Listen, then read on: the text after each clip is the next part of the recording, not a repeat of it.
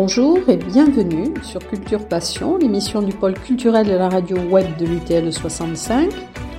Culture Passion ou embarquement immédiat vers la galaxie Culture 65.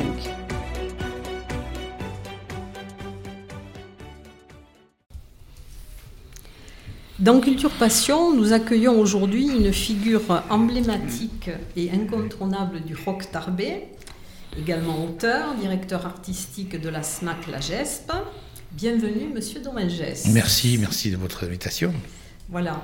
Alors nous allons euh, d'abord, avant de parler de, la SMAC, nous allons essayer de, retracer un petit peu votre parcours personnel qui commence, et c'est quelque chose qui m'a un peu amusé parce que vous en parlez et ça a l'air d'être très important pour vous, euh, par votre venue au monde au bord de la voie ferrée. Oui, mais pas, très loin d'ici d'ailleurs. Ben, oui, parce que c'est un, je suis fils de cheminot euh, et j'ai été, euh, baigné dans cette ambiance euh, de, la gare puisque je suis né vraiment en bord, de voie ferrée là, juste au coin, que j'ai grandi dans une, dans cité qui était ce qu'on appelait les maisons de la compagnie. Mmh. Euh, dans laquelle habitaient à cette époque-là uniquement des, des, des familles d'ouvriers SNCF. Et, euh, j'ai toujours vu cette voie ferrée, comme que, enfin, euh, tout petit, j'avais déjà des envies de voyage, et cette voie ferrée me, me, voilà, me confortait dans, ce, désir de, de, prendre un côté de la voie. Alors, euh, j'imaginais à droite, je vais à Barcelone, à gauche, c'est plutôt Paris et donc Londres. Quoi. Déjà, c'était les, les capitales musicales pour moi. Quoi. Oui, c'est bien. Alors il y a autre chose aussi qui m'a un petit peu amusé, c'est que vous dites que de votre enfance et de votre adolescence, vous avez presque tout oublié, sauf les champignons, les insomnies et le... J'ai oublié quelque chose. Et le rugby, voilà, le rugby. Bah, le rugby, parce que euh, j'étais, je suis issu d'une famille de rugbymen, quoi. Donc c'était, ça faisait partie, c'était euh, les discussions qui s'invitaient au repas du, du, dans les repas à midi, etc. J'étais élevé euh, en allant voir les, les, matchs du Stadeau à l'époque. on sortait le dimanche, la sortie du dimanche, c'était aller voir le club. donc c'était, des, puis c'était des moments de, aussi d'évasion de liberté. On prenait la voiture, etc. On rencontrait les gens, puis il y avait cette notion du spectacle déjà que j'aimais, parce que les matchs à l'époque, c'était quelque chose on retrouvait les voisins, etc. Mais on ne les voyait pas comme on les voyait d'habitude. Quoi. Ils étaient. Euh, donc, le rugby, les champignons aussi, parce qu'il y avait quelque chose de ludique dans les champignons. Il fallait aller chercher quelque chose, il fallait, il fallait trouver. il y avait quelque chose qui était de l'ordre du jeu. Quoi. Pour, pour un gamin, c'était important. Et les insomnies, parce que je n'étais pas un gamin, qui dormait beaucoup. C'était un enfant très, très, très, très euh, énervé, très excité. Euh, j'en ai fait voir à ma mère à ce niveau-là, je ne dormais jamais. Quoi. Et, et donc, la nuit, je, je, me levais, et puis j'avais une petite lampe, et, je commençais à écrire des chansons très tôt, quoi. Euh, euh, et, j'avais, j'avais piqué, euh, je me rappelle, un petit, un petit, petit magnétophone quoi, que, je, que je planquais sur l'oreiller. Et il y avait les cassettes que je piquais à mon frère, les cassettes des Beatles. C'est comme ça que j'ai réussi à apprendre les chansons des Beatles pendant la nuit en les, faisant passer tout doucement sous l'oreiller. Quoi. Voilà. Donc les nuits, elles étaient, c'est des insomnies, mais qui étaient utiles, quoi. Donc, qui auraient été utiles. Oui, mais c'est bien. Alors maintenant, votre deuxième naissance, elle se situe en 1977 avec la découverte du rockabilly et du rock. Du punk, du punk, rock plutôt. Punk rock. Du rock, ouais, du punk rock, ouais. Alors, euh, vous nous définirez après le punk rock. Ouais. Parce que rockabilly et rock, oui, punk rock, voilà. Et cela va désormais jalonner votre vie, donc. Voilà, c'est Oui, bah, la Renaissance, oui, parce que déjà, déjà euh, très jeune, j'étais intéressé par, par les musiques, quoi, avec, euh, avec les copains du quartier. Hein, euh, on, on, commençait à, écouter, à échanger quelques disques, etc. mais c'était c'était les musiques qui, pour nous, nous faisaient rêver, qu'on trouvait euh, de qualité, parce que c'était les, groupes très connus, les Stones, les, les Beatles, euh, la, pop américaine de l'époque. là, je parle des années, euh, des années 70. Hein. Mais la, vraie, la vraie révolution, ça a été quand le mouvement punk, c'est-à-dire cette musique anglaise qui est arrivée à la fin des 70, qui a créé une grande révolution, avec ce qu'ils ont appelé le do-it-yourself, c'est-à-dire le fais-le toi-même. On a vu des une culture musicale qui est arrivée et qui nous disait, ben nous, nous, petit peigne cul de province, on est capable, si on veut, de prendre une guitare, et même si on ne sait pas jouer, c'était le cas, euh, on peut faire de la musique. Et ça, ça a été une, véritable révolution parce qu'on l'a fait de suite. Euh, moi, j'habitais, euh, j'habitais juste à côté de la piscine Nelly. Euh, le dimanche, on avait les orchestres qui venaient s'entraîner pour, pour le bal, les balles du dimanche après-midi, quoi. Et on, se faisait la courte échelle pour, pour regarder les, les guitares, quoi. Et euh, on avait un copain qui avait récupéré une, guitare de son père, une vieille guitare. Lui, il avait une guitare. C'était comme s'il avait, c'est lui qui tenait le, Graal, quoi. Euh, et, en plus, son père était chasseur, donc il avait piqué une paire de jumelles. Et euh, avec les jumelles, il indiquait les positions des, des mains des, musiciens. Et en bas, on avait un copain qui avait mis sur un carton, il faisait les, croix, etc. Sauf que, évidemment, c'était à l'inverse. C'était inversé. Donc, on a commencé à apprendre nos premiers accords, qui étaient des accords faux, euh, grâce à ça. Et, euh, et, voilà, c'était une révolution parce qu'on a pu de suite, en, l'espace de six mois, à ce moment-là, quand il y a eu ce mouvement, six mois après, on était sur scène. Quoi. Je veux dire, on faisait, on jouait partout. Quoi. Il y avait une vieille salle au Maille, on nous prêtait les clés, on organisait des concerts comme ça, on faisait les booms. Et ça, ça a été une vraie naissance. Parce que là, automatiquement, le monde de la musique, avec toutes ces, tout ce qu'il y avait autour de ce monde-là, euh, arrivait. On l'avait, on l'avait, euh, on l'avait chez nous. Quoi. Euh, c'était pas que pour Paris, c'était pas que pour les grandes villes, c'était aussi chez nous en province. il y avait beaucoup de groupes. Il y a eu après beaucoup de groupes à Tarbes. Et les Thénardier, c'est à quel moment les Thénardier? Les Thénardier, c'est bien après. Nous, on a commencé avec le premier groupe, c'était Ghetto, qui a duré, euh, qui, a, été fondé dans les années 70, 78, 79, quoi. Les Thénardier, c'est arrivé en 81, 82, quoi.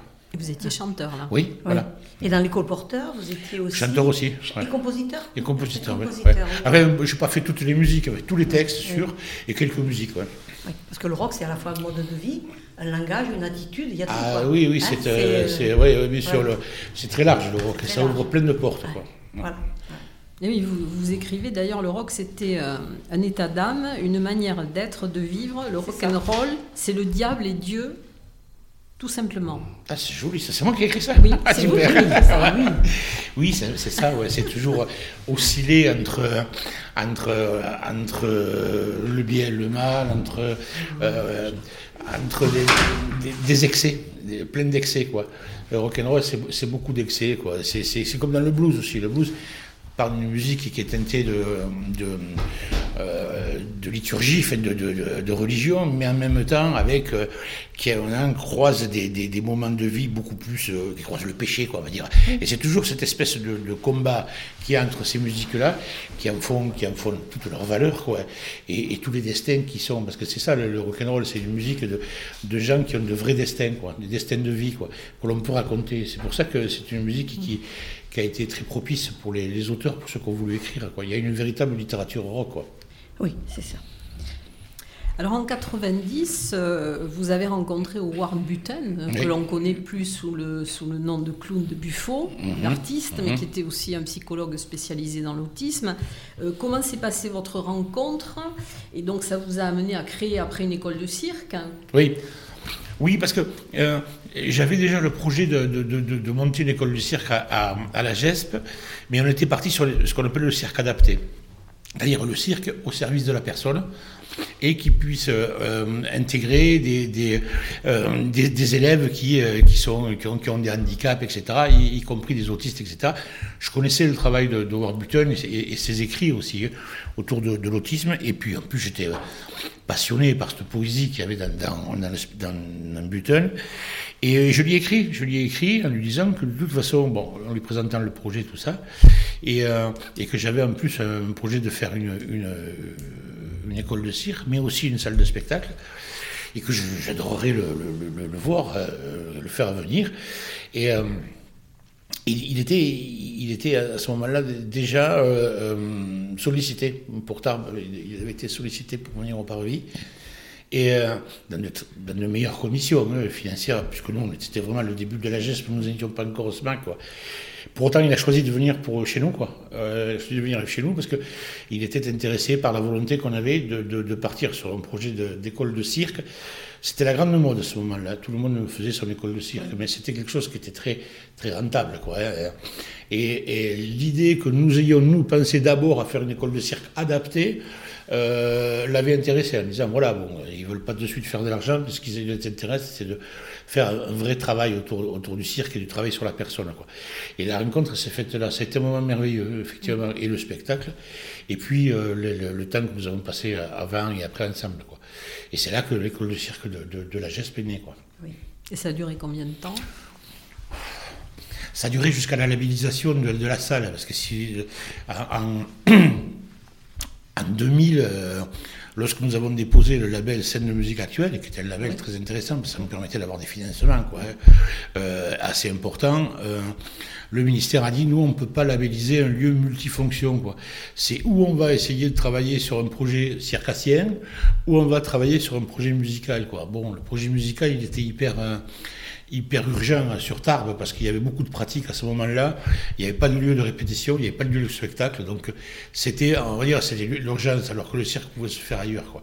Donc j'ai fait le choix de, de, de, la musique plutôt que, que, du cirque qui après a, déménagé d'ailleurs à l'Obadère et puis qui est devenu autonome et qui continue d'ailleurs hein, puisque c'est devenu l'école passing quoi. Euh, voilà. Euh, donc euh, ça a duré, bon, je ne peux pas mais 5-6 ans, quoi, facile quoi. Hein. Et alors, quand euh, la municipalité a racheté donc, la GESP mhm. en 90, donc on vous a demandé de proposer un projet de revitalisation de la structure. Qu'est-ce que vous avez proposé à ce moment-là? Bon, Au départ, moi, je me suis, je me suis euh, euh, intéressé au quartier. Moi, j'estime que la, culture, c'est les, les, gens. quoi. c'est la rencontre de l'art avec les gens. Donc, il faut bien connaître ces gens-là. Et donc, j'ai intéressé au quartier. Et, un quartier comme, comme, comme m'annonçait comme un quartier vieux, euh, vieux, euh, qui était pas, qui était euh, pavillonnaire, pépère, etc. Euh, moi, j'avais mes enfants qui y étaient euh, aux écoles et, je savais qu'il y avait beaucoup de difficultés pour avoir des places en cantine, etc. Parce qu'il y avait de plus en plus de gamins qui arrivaient. Donc, effectivement, il se passait quelque chose sur le quartier. Quoi. Ce qui se passait, c'est qu'il y a eu, d'une part, la, caserne Folesquin qui est arrivée, qui a amené de la population. Il y a eu aussi beaucoup de, militaires du quartier qui sont sédentarisés avec des familles nouvelles.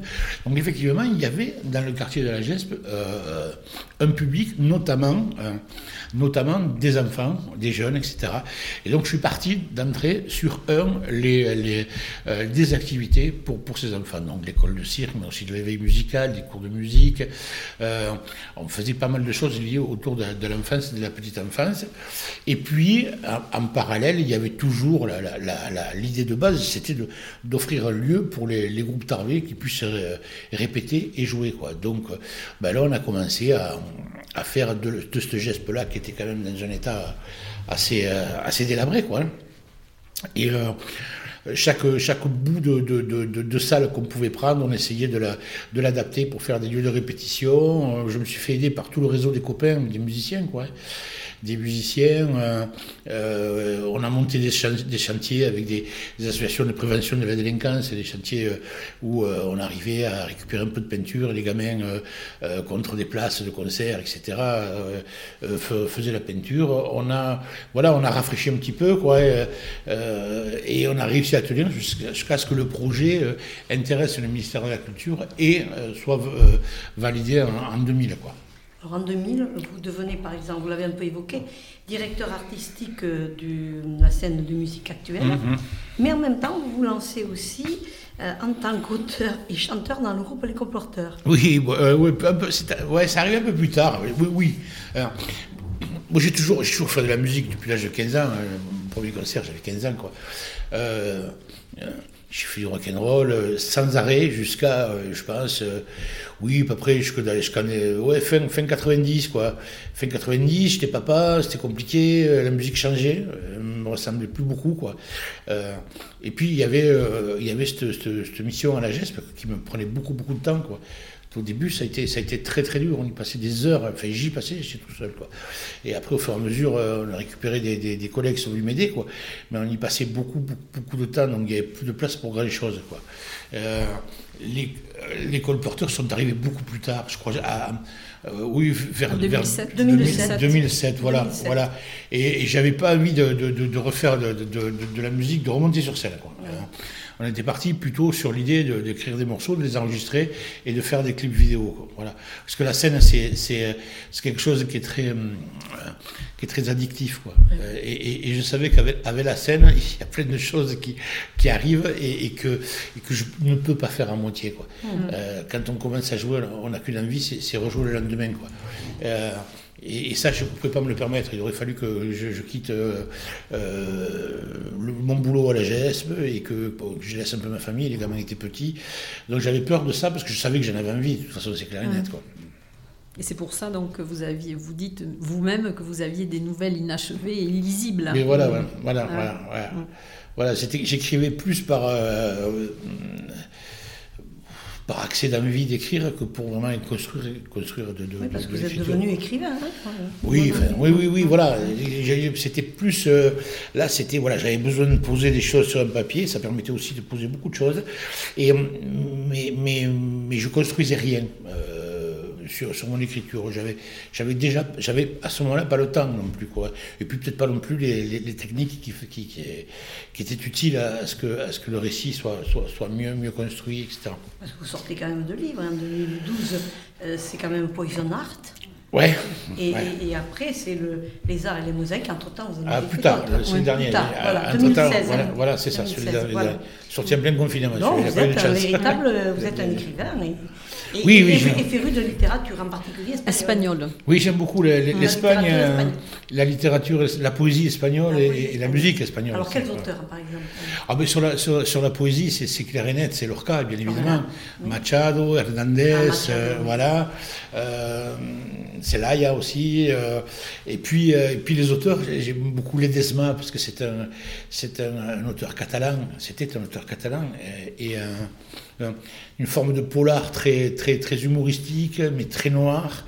Et comme je connais très très bien Barcelone, je retrouve vraiment Barcelone dans, dans, sa, dans son écriture, et, j'aime beaucoup Ledesma, et évidemment les, les Montalban et autres, quoi, enfin, les, les, les Catalans surtout. Quoi. Oui. Alors moi j'aimerais, enfin, avant de reparler de littérature, que vous nous parliez de, de, la, de la création dans les locaux de la gare de Tarbes des Robins des Bois, qui est une école de musique euh, sociale, mutualiste et solidaire. Hein. Oui, les Robins des Bois, c'était un peu la, la, continuité de, du militantisme punk, on va dire.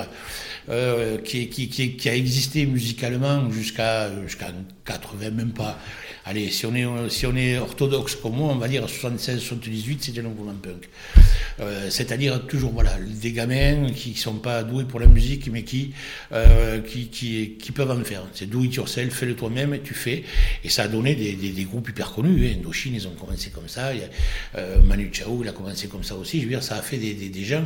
Bon, après, c'est des gens qui ont appris à jouer quand même. Voilà, il y en a qui sont restés punk sans jouer, mais d'autres qui ont appris à jouer et qui, justement, grâce à ça, ont rencontré les cultures musicales et pas que musicales, en termes de littérature ou autre, puisque la musique elle ouvre, elle ouvre vraiment plein, plein, de, plein de, portes. Et euh, pour les Robins des Bois, c'était pareil, quoi. Euh, on s'était rendu compte qu'il y avait de plus en plus euh, de, d'envie de, pratique musicale, mais que la population qui euh, qui avait accès était une population relativement aisée. Moi, je me rendais compte euh, déjà à la GESP, puisque euh, je n'avais quasiment que des groupes de, gamins issus de, ils avaient leur place, bien, évidemment, comme, comme, les autres, mais dont, qui avaient une musique dont on ne sentait pas cette, cette, cette, cette, envie de raconter des choses par rapport à la souffrance qu'il y avait dans les années 70. Quoi. Les 70, avec l'éclosion du punk rock, c'était toute une colère, quoi. Parce que c'était une musique qui venait, c'était une musique de, la classe ouvrière. Quoi. Il y avait la colère, il y avait la nuit, il y avait la peur du chômage, il y avait, il y avait, il y avait euh, le début du sida aussi, il y avait tout ça. Quoi. Il y avait des thèmes qui étaient très très chers à, à la jeunesse que je ne retrouvais plus là. D'ailleurs, les gamins me disaient, euh, écoute, Pierrot, euh, on chante en anglais parce qu'on n'a rien à dire. Alors autant le dire en anglais. Et euh, par contre, musicalement, les gars, ils jouaient. Ils avaient du son, il y avait déjà une démocratisation des, instruments et des ampis qui faisait qu'on pouvait aller pour un prix moyen, s'équiper et faire du, bon son. Et j'étais étonné de voir que ça ne, concernait qu'une partie sociale hein, de, la jeunesse, à part peut-être les rappeurs, les rappeurs qui étaient dans les quartiers, mais qui faisaient encore une autre, musique. Donc j'ai dit, je pense que c'est parce que ben, les mômes, ils n'ont pas, ils pas la possibilité d'apprendre à jouer, etc., et de faire. Euh, et donc on a créé cette musique, cette, école de musique euh, mutualiste, sociale et solidaire, euh, pour faire en sorte que tout le monde puisse avoir accès qu'on soit chômeur ou fils de chômeur, qu'on soit retraité, enfin, qu'on soit dans des, dans des, catégories très précaires, ou pas d'ailleurs, parce qu'il y en avait que, on avait des, des toubibs, des fils de toubibs qui venaient, c'était ça qui était bien, c'était cette espèce de mixité. Et, euh, euh, on l'a fait euh, grâce, au soutien des, de, syndicats. Quoi. le, syndicat CGT des, cheminots qui nous a appuyés, les, copains de l'EDF aussi, et puis, et puis on a été chercher aussi des musiciens, des, artistes qui, avaient un peu de, de poids. C'était Marc Perron, ça a été Kolinka, le, batteur de téléphone aussi.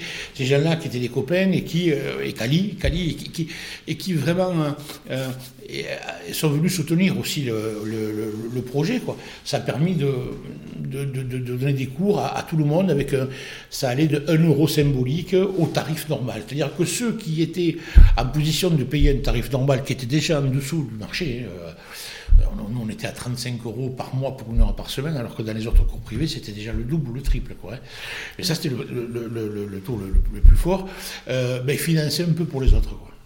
Et on avait quand même des conditions de, travail euh, qui étaient euh, des, en binôme, donc vraiment des super qualités, avec du matériel, avec euh, et puis en même temps des projets, des projets dans lesquels on intégrait les familles. Quoi. L'idée, c'est de faire en sorte que, que, les, que, les, parents puissent venir voir ce que les gamins faisaient et, et, créer toute une émulation autour de ça. Quoi. On avait, moi j'ai un souvenir d'un grand-père qui a qui a mené le, gamin euh, et qui disait toujours, moi je, je, rêverais de faire de, de, de, la, de, la, musique, mais je ne veux pas en faire parce que c'est pas pour moi, etc. Et alors sa femme me disait, oui, ça merde à la maison toute, la journée, donc je l'envoie avec le gosse, je lui dis, si tu veux faire quelque chose pour les Robins des Bois, euh, amène ta caisse à outils, tu sais pas quoi faire. Et ce gars, il venait tous les, tous, les, euh, tous les, tous les mercredis après-midi, il nous réparait une truc, il nous a fait un boulot terrible. Il venait, il réparait, puis il posait la caisse à outils, il écoutait les gamins faire de la musique. Il était content. L'idée, c'est qu'on a tout, le monde pouvait faire quelque chose là-dessus. Quoi. C'était hyper utile parce que je vous ai rappelé que moi, ah C'était participatif. Mais voilà, voilà. Quoi. voilà ils, se sont, ils se sont appropriés le projet. Quoi. Et c'est ce qui fait que le projet tient encore. Hein. On a commencé en 2008. Et euh, voilà, et là, ça tient. On vient de faire l'Assemblée Générale. Euh, bien évidemment, la, la, la crise, euh, c'est pas facile pour nous non plus, mais on, résiste bien. Et c'est un peu dans cet esprit-là, peut-être que vous avez fondé aussi le, festival Rockabilly, puisque c'est aussi avec des concerts gratuits. il n'y a pas eu d'édition l'année dernière. Je suppose qu'il n'y en aura pas cette année. Non, plus. Cette année, ça m'étonnerait, on va voir. Je sais pas, on n'a pas encore euh, abandonné l'idée. On avait envie de. On, s'était dit, en rêvant un petit peu, que que on verrait la fin de la crise fin août au moment du festival, que bien évidemment c'était trop tard pour, euh, pour organiser un festival, parce que là il faut aller chercher des groupes étrangers et donc il faut anticiper sur les billets d'avion, ça coûte très cher, etc. En plus, c'est un festival qui est financé une partie par des privés, notamment des commerçants de Tarvé. Vous ne voyez pas aller leur demander cette année des, des, sous de soutien avec la, la, saison qu'ils ont passée. Mais euh, comme on a bien marché l'an dernier, qu'on a un petit peu de sous de vent, on, avait, on, on, a pour rêve d'offrir un événement à, la, au Tarbé. Euh, sur un jour, exemple. Sur un jour, avec un beau plateau de rockabilly gratuit, euh, histoire de fêter la fête de la galère, si, si, si tant est que ce soit la fin. Quoi. Voilà. Mais bon, euh, c'est, il faut être optimiste. Quoi. Moi, je ah, suis. Et alors par rapport à la GESP, parce que bon, aussi il n'y a pas eu de programmation, donc qu'est-ce que, qu'est-ce que vous prévoyez pour la suite si tout marche bien? Alors, euh, euh, pour la GESP, on a réussi. D'une part, on a continué à faire des choses, on fait plein de choses. Euh, des résidences d'artistes, on en fait souvent, on a des répétitions de groupes professionnels, parce qu'on ne peut accueillir que les professionnels. On a fait des restitutions de résidences, c'est-à-dire des, concerts privés avec des professionnels, de manière à ce que les professionnels puissent acheter euh, les, spectacles aux artistes. Euh, on continue à intervenir en milieu scolaire. On, est intervenu au mois de novembre au lycée d'Argelès sur le thème de la, de la retirade dans l'exode républicain espagnol avec des musiciens del Comunero. Et euh, on l'a fait aussi lundi dernier au collège de Tournai avec un autre projet euh, d'écriture de chansons et de musique. Euh, on continue à travailler dans les, dans, les écoles. On doit faire quelque chose à Lourdes aussi autour du Petit Prince, mais en slam avec des ateliers et slamés. Ah, Donc, euh, ça, on arrive à le maintenir. Mais bon, c'est sûr que le, contact avec le public, c'est terrible, terrible. Et pour le public et pour nous, il nous manque. Donc là, euh, on a réussi à, à ne rien annuler pour le moment. Tout est reporté tout est reporté. On a des dates pour de report pour tous les artistes. Euh, il ne manque plus que. bon, on a maintenu les concerts de, de, juin, hein, et, Jane Birkin. Euh, bon, Jane Birkin, euh, pour le moment, c'est pas annulé, donc on ne négocie pas encore. ce sera la seule date que vraisemblablement on reportera quoi, aussi, mais tout est reporté. Donc pour le moment, on tient le coup. Ceci dit, ça commence à être un phénomène de goulot, parce qu'il y avait déjà des, artistes prévus pour 2022, et euh, j'ai rajouté du 2021-2022 dessus. Euh, donc, euh, et en plus, avec des nouveaux projets de la GESP, comme le Magic Bus, on a maintenant une programmation au milieu rural, quoi. c'est-à-dire qu'on va rajouter une quinzaine de concerts supplémentaires sur tout le territoire. Euh, donc ça va faire le, 2022, enfin fin 2021-2022 va être une, une, saison euh, lourde en termes de concerts. Il faudra que vous veniez nous en parler pour qu'on puisse justement l'annoncer. Vous aurez effectivement un peu voilà, plus, Voilà, j'espère quand même que les, les, concerts qui ont été annulés, là, le, Arnaud devait avoir le 1er avril, il est, il est, reporté en février 2022, Paul Person aussi. Ah euh, voilà, J'espère qu'en début 2022 et fin 2021, on pourra quand même assumer les concerts. J'espère. Mais oui. Il faut le, faut le souhaiter. Parce au bout d'un moment, moi, je crois qu'il faut plus, euh, il faut pas, euh, il faut, il faut continuer à avancer, quoi. Bon, on ne peut pas le faire, allez, on trouve une date de report, puis après on repoussera. Mm. Mais il ne faut pas se dire, est-ce que, est que, parce que sinon, là, c'est déjà très, très anxiogène, quoi. Mm. Et, les équipes sont, euh, moi j'ai des, des, jeunes, quoi, mais moi ils sont quand même ils n'ont pas, pas, le même ressort que, le vieux, quoi. J'en ai vu un peu. On n'a on a eu des, on n'a pas eu des, des, périodes aussi dures que ça, mais il y en a eu. Il y a eu des périodes où les politiques culturelles ont été mises à mal. On ne savait pas si les, si les scènes de musique actuelles pouvaient, pouvaient vivre, que, euh, quels seraient les investissements à faire, etc. On a eu ça, quoi. Euh, on a eu la période des attentats aussi, qui a été euh, terrible pour le, pour le, bien évidemment pour pour les, gens qui les ont subis, pour toutes les victimes, mais, mais en plus pour, pour, pour les salles de spectacle. Je les, les, euh, il y a eu une morosité qui a fait que les gens ne voulaient plus aller s'amuser aller dans les salles. Je, peux les comprendre. Quoi. Euh, ça a été des périodes dures et qui ont duré trois ou quatre mois aussi. Hein. Euh, donc voilà, et, bon, celle-là, elle, est, elle est assez atypique, ah, cette crise-là. Elle, est atypique, mais moi je crois qu'on va en sortir, mais le fait de ne pas avoir le goût, et puis de ne pas avoir de, de, de date butoir, mais comment pourrait-on avoir une date butoir sur, ce, sur cet événement-là? Euh, c'est ça qui, qui, Et puis, et puis aussi. Euh, le, le, fait que dans, nos publics, à nous, dans les publics des musiques actuelles, il y a de tout. Quoi, hein. On a des complotistes, on a des gens qui disent il faut pas mettre le masque, on a des gens qui, qui, Voilà, il faut gérer tout ça aussi. Quoi, hein. il faut gérer tout ça aussi. Quoi. Hein. Moi, je vois, j'ai vu, j'ai vu là, hier, euh, samedi midi, un bal improvisé en plein cœur du marché de Bagnères. Quoi. Ils étaient une, cinquantaine, une centaine à, sans masque ah à danser. Je, les connais, ce sont nos publics. Quoi. Donc, euh, c'est vrai que, que voilà, euh, la culture doit passer à tout prix et qu'il n'y a pas il n'y a pas de, il a pas de, de, précautions à prendre. Ce n'est pas mon avis. Hein. Donc il y, a, il y, a, tout ça aussi à gérer parce qu'ils nous poussent du coup à faire des choses. Ils disent ouais, allez-y, bon, c'est rien. Non, on ne peut pas. Puis une scène de musique actuelle, c'est une structure qui est adossée au ministère de la Culture, à la région, à l'État. Euh, on ne peut pas se permettre non, de faire n'importe quoi. Voilà. De toute façon, je ne l'aurais pas fait parce que. Oui. Euh, peut-être que c'est parce que j'ai l'âge aussi, mais, mais il ne se passe pas une, semaine ou, un jour sans que je, je, vois quelqu'un impacté par la maladie autour de moi. donc c'est réel, quoi. Je veux dire, donc euh, il faut en tenir compte. C'est compliqué d'être dans l'entre-deux. C'est-à-dire, à un moment donné, euh, euh, militer et soutenir la réouverture des salles de spectacle, ce qui est le cas de la, de la GESP ça soutenu, euh, et en même temps euh, faire attention pour que les protocoles soient.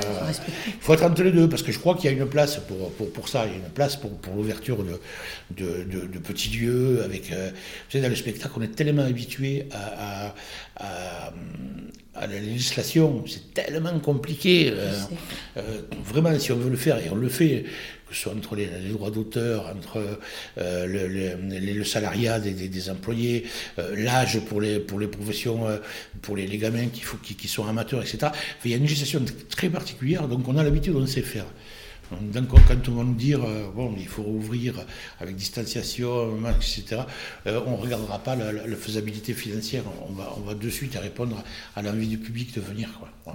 Après, c'est peut-être plus compliqué parce que les gens sont debout chez vous. Donc, il n'y a pas. là, on a fait installer. Ouais, ouais. C'est plus compliqué. On a été plus d'une fois et on est debout, mais c'est bien. Sauf que là, maintenant, euh, on, a, on, a, on a installé un gradinage de 200 places. Ah, d'accord. Voilà, pour justement être prêt quand ils vont nous dire, parce qu'on imagine que quand ils vont euh, donner le, le, le, le, feu le, feu vert pour les, pour les spectacles, on va commencer par des petites jauges donc du, spectacle assis, et, euh, et, donc à la geste, là on pourra en faire. Voilà. On est prêt euh, sur des jauges de 200, bon moins, puisque ce sera, je crois qu'on a 200, 200 places en gradinage, donc ça fait, ça fait avec distanciation une, centaine de places. Mais déjà, si on peut faire des concerts à 100 personnes, c'est super. Voilà. Oui, c'est super. Il n'y a que le vaccin qui va à un moment donné. J'ai l'impression, je ne suis pas un médecin, mais, mais j'ai presque, ouais, d'après ce que tout le monde dit, euh, sur ce point-là, ils sont d'accord. Hein, ouais, ça y est. Si on regarde certains modèles, le vaccin a. On regarde l'Israël, il y a mais plus oui, de oui, problèmes. Même, même, même Ils sont vaccinés à, hum, à, des hauteurs importantes et il n'y a plus.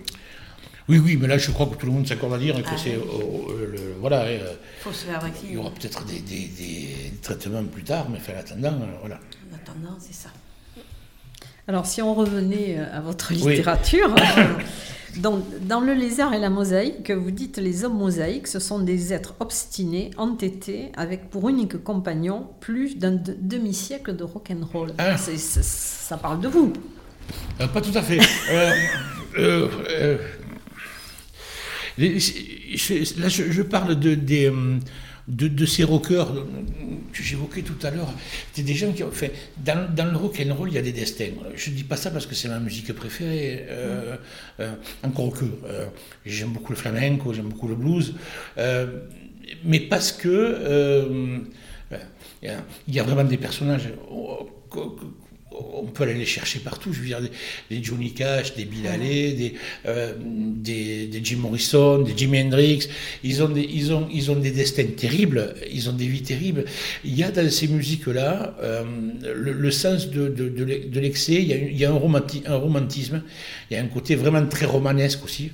Euh, ce sont des, des j'ai l'impression que c'est des gens qui sont touchés par quelque chose au départ. Quoi. Je veux dire, quand on voit la vie de celui qui, est mort l'an dernier, c'était euh, Little Richard, Little, Richard, qui, qui, euh, euh, qui, quitte la maison à l'âge de 13 ans parce que était dans une, dans une famille de, de de, de, de, très, très, euh, très liturgique. Quoi. Le père était pasteur, quoi, etc.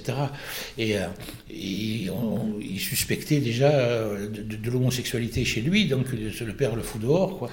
Et, il s'en va sur les routes et, il rencontre ce que c'était ces charlatans qu'on voit dans les, dans les, dans les westerns qui, qui vendaient des, des, des fioles à base de venin de serpent pour retrouver l'amour, la fertilité, etc. c'est des choses qu'on voyait dans les films, ça qu'on le voit dans, dans les western, et même dans les bandes dessinées, dans Lucky Luke, etc., il y a toujours cette espèce de tout bible euh, charlatan qui va. Quoi. Et lui, à 13 ans, il se fait embaucher, c'est lui qui va vendre les choses. Mais c'est terrible. Et par hasard, il rencontre dans une église en allant chanter euh, euh, Rosita Tard, qui, était la grande voix du gospel et du blues à l'époque, et qui la prend en première partie. Enfin, c'est des destins, quoi. Et, des comme ça, il y, en a plein. Donc, ces personnages, quoi, ces personnages sont, sont euh, il y a plein dans la musique, dans le rock and roll, dans la soul, etc. Bill Grundy, qui était le euh, qui est un, boxeur professionnel, quoi, qui, qui est américain, qui avait fait fortune dans la boxe, qui était l'ancien ouvrier des usines Ford, et qui avait monté la Motown, la grande, la, grande voilà, et qui a mené, il a mené ses, ses, ses starlettes là, dans l'usine. Il leur disait, voyez, regardez, il leur montrait les chaînes de montage. tu vois la voiture là, tu vas voir comment elle sort. Là, elle est toute brillante, mais je veux que votre musique soit comme ça, quoi. Et, et, et leur montrer la boxe et tout, parce qu'ils avaient vécu, c'était des personnages. Et donc, c'est ça, ces êtres obstinés, quoi, euh, et, et, qui ne sont pas que des gens de musique, ils sont, ils sont tellement de territoire, quoi. Voilà. Vous avez cité, là, par exemple, Johnny Cash et Gene Vincent, ce sont des gens qui aimaient Léo Ferré. Absolument. Qui étaient des fans de Léo Ferré. Absolument, absolument. Donc, euh, voilà. Et, et, beaucoup d'artistes américains euh, se sont inspirés de la poésie française. Euh, euh Placebo avec Baudelaire, euh, Jim Morrison avec Rimbaud. toute, toute, cette littérature française, elle, elle a beaucoup plus. C'est ça qui est, qui, qui est, terrible. Moi, c'est une des critiques que je, que je fais par rapport au rock'n'roll français. c'est que les, les, les, anglo-saxons ont utilisé, tous les Américains ont utilisé notre littérature, qui est une magnifique littérature, notre poésie, et ils en ont fait de la musique actuelle, quoi. Euh, on ne le fait pas, nous. Quoi. On le fait pas. On le fait dans la chanson, on ne le fait pas dans le rock. Tout de suite, on, va sur des paroles en, anglais. Et ça, je le reproche parce que ça me le fait euh, un gars comme Elliot Murphy, qui est un grand musicien américain qui a inspiré Springsteen, qui a joué avec Springsteen. Il s'est installé en France parce qu'il voulait être plus près de toute cette euh, consonance littéraire qu'il y avait. Quoi. Et euh, c'est un poète magnifique. Calvin Russell, euh, tous, bon, Springsteen, on l'a dit, mais il y a d'autres, ils sont des. Alors Cash, euh, oui, ils aimaient Johnny Cash, ils, ont, ils, étaient très intéressés par toute cette culture, toute cette littérature. Quoi. Un peu la colère aussi de oui, oui, cette fameuse. Euh, ce, ce, sentiment qui fait avancer. Hein. Mais oui, parce que. Et, colère, parce qu'il y a eu des destins, des souffrances, enfin, c'est pas rien, quoi. Il, a accusé d'avoir laissé mourir son frère, quoi, parce qu'il a été péché, au lieu de l'aider à te dire une espèce de, de circulaire le gamin il est pas vrai, et ça l'a hanté toute, toute, sa vie, quoi. Donc euh, c'est ça qui font ces destins-là. C'est un peu le même destin que, le, que Richard. Richard lui a laissé noyer son frère. Voilà, voilà. Il y a beaucoup dans l'histoire de, la musique, le, côté de, de, du, frère, le drame du frère avec euh, Elvis euh, aussi, euh, enfin bon, Garonne, tout ça, quoi. Il y a, il y a, il y a ces drames-là qui, qui, qui, savent pas, qu'ils expriment jamais ou tard mais que, qu'on retrouve dans leur musique. Ah, qui se sent dans leur musique. Et Cash, c'était terrible. Quoi. Euh, c'était un magnifique artiste, Johnny Cash. Vraiment, mmh. magnifique artiste. Oui. Alors j'ai lu un texte aussi ce, que vous avez écrit pendant le confinement, donc avec un voyage virtuel en Andalousie. Andalousie, oui. C'est un très beau texte. D'ailleurs, vous parlez aussi de cuisine, d'ailleurs, là. Oui, euh, la cuisine, moi, ça m'a fait... Mais c'est vrai que ça part de... Euh, ça part de, de, de, la poêle... De l'ail dans l'huile d'olive. déjà, quand je, quand je sens l'ail dans l'huile d'olive, c'est bon, je, suis là-bas, moi, je suis au-dessus des pierres, quoi. Et c'est parti de ça. C'est vrai que ce jour-là, on m'avait dit de faire, d'écrire un texte sur le confinement et, euh, euh, j'étais en confinement et puis je, remarquais que je prenais plaisir à laisser longtemps l'ail dans, l'huile pour, pour, pour sentir l'odeur. Je, je le tenais après, ça me suffisait. Quoi. Ça me faisait rien, ou après, plus tard. Quoi. Et donc, effectivement, ça m'a donné envie d'écrire le texte sur la chana. Quoi. Et la, la concrétisation, ça peut être les tontons flingueurs, la musique et la cuisine. Oui, voilà. voilà. Et pour le moment, c'est fermé aussi. Oui, alors là, on est vraiment, euh, on est, on est vraiment dans, dans, dans l'entrave. Mais bon, là, c'est pareil. On, ça va. ça va, c'est les restaurants, ils ont pas trop. Enfin, nous, on n'a pas trop à se plaindre, quoi. Je veux dire, on est quand même soutenu. Ça va, quoi. C'est plus compliqué pour le, pour le spectacle avec les intermittents qui souffrent.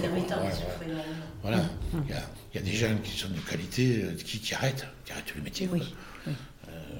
J'avais un projet là, sur un lycée Tarbé pour faire un, atelier d'écriture euh, autour du slam sur, sur, des, sur, le, sur des thèmes qui avaient été posés par les élèves et les, enseignants. Et, j'avais été chercher, ils voulaient qu'on le fasse avec eux, et j'avais été chercher euh, le meilleur formateur en slam, quoi. Celui tout le monde s'arrache, c'est le meilleur. Et Eric, euh, mon copain qui est du côté de Carmont, il aime bien travailler avec nous, je savais qu'il n'y avait pas de problème. Il m'a dit écoute-moi, j'ai fini, il me dit. J'arrête. Euh, je viens de me marier, je vais être papa.